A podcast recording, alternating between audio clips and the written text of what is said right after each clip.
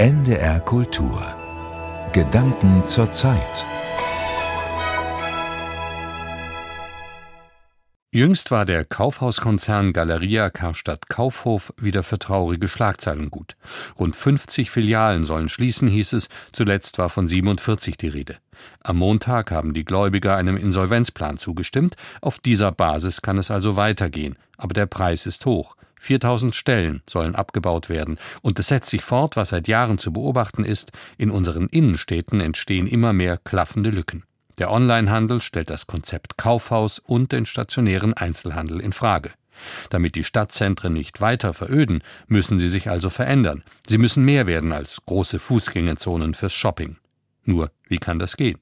Darüber denkt die Stadtplanerin Nina Hangebruch nach, die sich seit vielen Jahren in Forschung, Lehre und Praxis mit der Transformation der Innenstädte beschäftigt.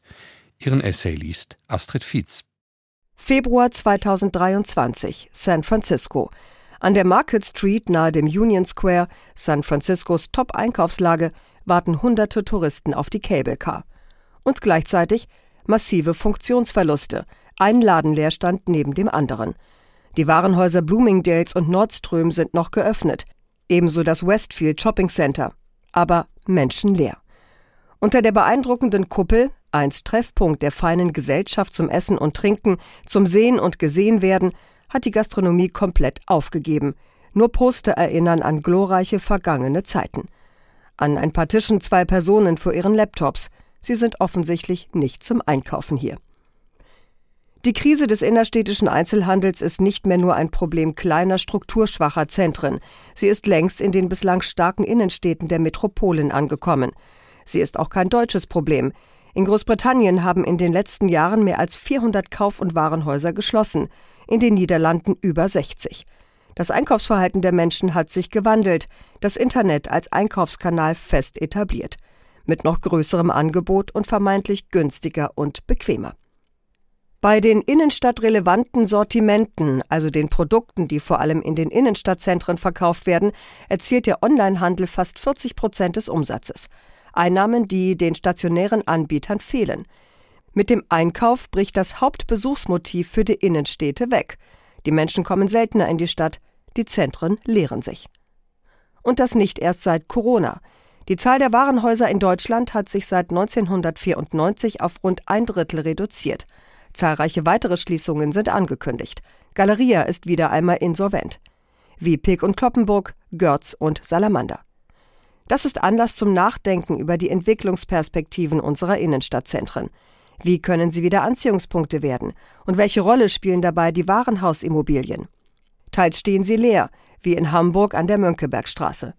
Im ehemaligen Kaufhof gibt es nur einen Sonderverkauf. Die Fassade ist mit Netzen gesichert, der Sanierungsbedarf offensichtlich. Das Gebäude von Karstadt Sports gegenüber wurde zuletzt durch Kreative und Kulturschaffende genutzt und soll es ab April wieder werden. Die Kreativgesellschaft, eine städtische Tochter, nutzt die Immobilie gegen Zahlung der Nebenkosten. Künstlerinnen und Künstler haben die Chance, ihre Werke in zentralster Innenstadtlage zu präsentieren, an einem bisher unbezahlbaren Standort. Das Gebäude bietet zudem Raum für Debatten zur Innenstadtentwicklung, für Präsentationen studentischer Arbeiten und, mein besonderes Highlight, für eine Rollschuhdisco – das völlig andere Angebot bringt Menschen in die Innenstadt, denen ansonsten die Gründe fehlen, herzukommen. Denn während die einen mit dem Rückzug des Einzelhandels den Niedergang der Innenstädte befürchten, werden die anderen längst nicht mehr erreicht. Sie können dort nicht einkaufen, weil ihnen das Geld fehlt, oder sie wollen dort nicht einkaufen, weil sie Secondhand tragen, insgesamt weniger und individueller kaufen oder eben online. Unsere Innenstadtzentren haben sich zu monotonen Einkaufszentren verwandelt, mit Fußgängerzonen, deren Funktion es ist, die Menschen von Geschäft zu Geschäft zu bringen. Oft in die immer gleichen Läden, Land auf, Land ab. Dieses Modell ist nicht mehr zukunftsfähig.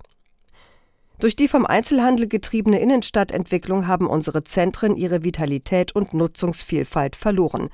Nun folgen Funktionsverluste durch den Rückzug des Handels. Es braucht daher wieder mehr Diversität und Nutzungsmischung in den Innenstädten, sowohl mit Blick auf die Zentren als Ganzes als auch innerhalb einzelner Gebäude. Einzelhandel kann dabei weiterhin von Bedeutung sein, aber nur neben Kultur und Bildung, Büro und Coworking, urbaner Produktion, Freizeit, Sport, Gesundheit, öffentlicher Verwaltung, Hotel und Wohnen, auch betreutem Wohnen. Dabei ist Nutzungsflexibilität wichtig. Die Wandlungsfähigkeit von Nutzungen, ihre Anpassungsfähigkeit an Veränderungen im innerstädtischen Nutzungsgefüge. Zudem Vernetzung und Multifunktionalität, Verbindung verschiedener Funktionen und Nutzungen, Durchlässigkeit zwischen öffentlichen und privaten Nutzungen sowie zwischen Immobilie und Stadtraum, Flächen, die zu unterschiedlichen Tageszeiten unterschiedliche Funktionen übernehmen. Wie können wir dabei künftig neue Wertschöpfung und gleichzeitig auch konsumfreie Orte schaffen, integrative Räume und für alle zugängliche Treffpunkte? In unseren Innenstädten finden gemeinwohlorientierte Nutzungen bisher nur schwer Raum. Gleichzeitig aber sind unsere Zentren als Kulminationspunkte der Gesellschaft zentral für das Aufeinandertreffen unterschiedlicher Menschen und Milieus. Wichtig sind Nutzungen, die Identität stiften und vorhandene Identitäten aufgreifen. Warenhäuser sind wie Kirchen, Bahnhof und Marktplatz über Jahrzehnte Konstanten im Stadtbild und damit von baukultureller Bedeutung. Die Debatte um ihre Schließung und Nachnutzung ist emotional hoch aufgeladen. Sie wird mit großer öffentlicher Aufmerksamkeit verfolgt und reicht weit über die wirtschaftliche Bedeutung und Versorgungsfunktion hinaus. Der Verlust liebgewonnener Geschäfte wird als Verlust von Heimat empfunden. Wenn die Warenhausnutzung vergänglich ist, wie können dann die Gebäude erhalten und weiter genutzt werden? Die Frage der Umnutzung ist nicht zuletzt mit Blick auf den Schutz von Klima und Ressourcen unerlässlich. Denn der Bau- und Gebäudesektor verursacht 40 Prozent des CO2-Ausstoßes und 60 Prozent des Abfallaufkommens. Durch Umbau und Sanierung können Gebäude, die ihre Funktion verloren haben, ein zweites Leben bekommen. Abriss wird vermeidbar.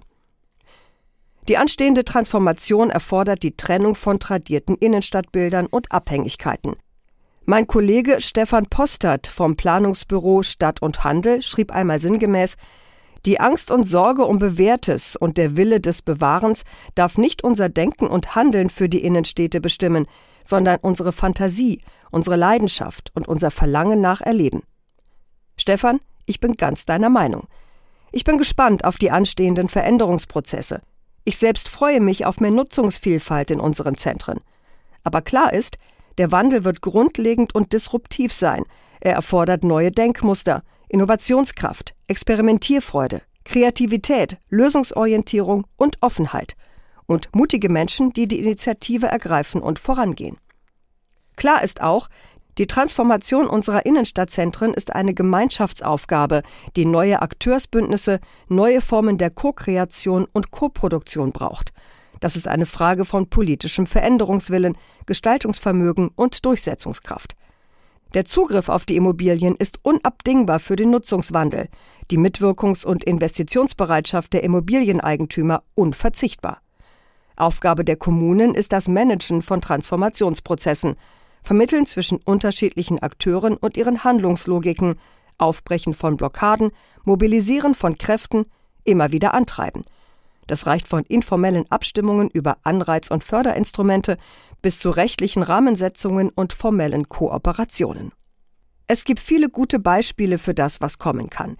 In Oldenburg ist ein früheres Warenhaus inzwischen ein beliebter Treffpunkt der Stadtgesellschaft mit Coworking, multifunktional nutzbaren Flächen, einer Markthalle mit Raum für Gastronomie, Lesungen und Konzerte und mit Außenbestuhlung im öffentlichen Raum. Die Umnutzung des Gebäudes hat das Umfeld spürbar belebt. Auch lange ungenutzte Ladenlokale haben neue Funktionen gefunden. Angetrieben wurde die Entwicklung durch einen örtlichen Architekten, der mit Partnern vor Ort die Initiative für das Projekt übernommen hat. Auch in Gelsenkirchen-Buhr geht die Umnutzung vor allem auf bürgerschaftliches Engagement zurück. Personen aus dem Ort haben das leerstehende Warenhaus gemeinsam erworben. In dem denkmalgeschützten Gebäude findet sich nun ein Seniorenheim, die Stadtteilbibliothek, die Volkshochschule, eine Familienberatungsstelle, ein Fitnessstudio und nach wie vor Einzelhandel in kleineren Läden, jeweils mit Eingang zur Fußgängerzone. In Lübeck hat die Stadt das ehemalige Karstadt Sporthaus gekauft, um hier weitere Klassenzimmer und Veranstaltungsräume für die vier Altstadtgymnasien zu schaffen. In Neuss sind das Rheinische Landestheater und die Kreisverwaltung in ein ehemaliges Warenhaus gezogen. In Berlin-Lichtenberg und Moabit sind Wohnungen in den Obergeschossen früherer Warenhäuser entstanden. Das Nutzungsspektrum ist groß. Und auch wenn in fast allen Häusern wieder ein Teil der Flächen durch Einzelhandel genutzt wird, sein Anteil wird immer kleiner. Patentrezepte für die Umnutzung gibt es nicht, aber gute Vorbilder machen Mut auf Veränderung. Mehr als Shopping. Das waren Gedanken zur Zeit von Nina Hangebruch über die Transformation unserer Innenstädte. Den Essay las Astrid Fietz. Nina Hangebruch ist Stadtplanerin und arbeitet als Wissenschaftlerin am Fachgebiet Stadt- und Regionalplanung der TU Dortmund und im Institut für Landes- und Stadtentwicklungsforschung. NDR Kultur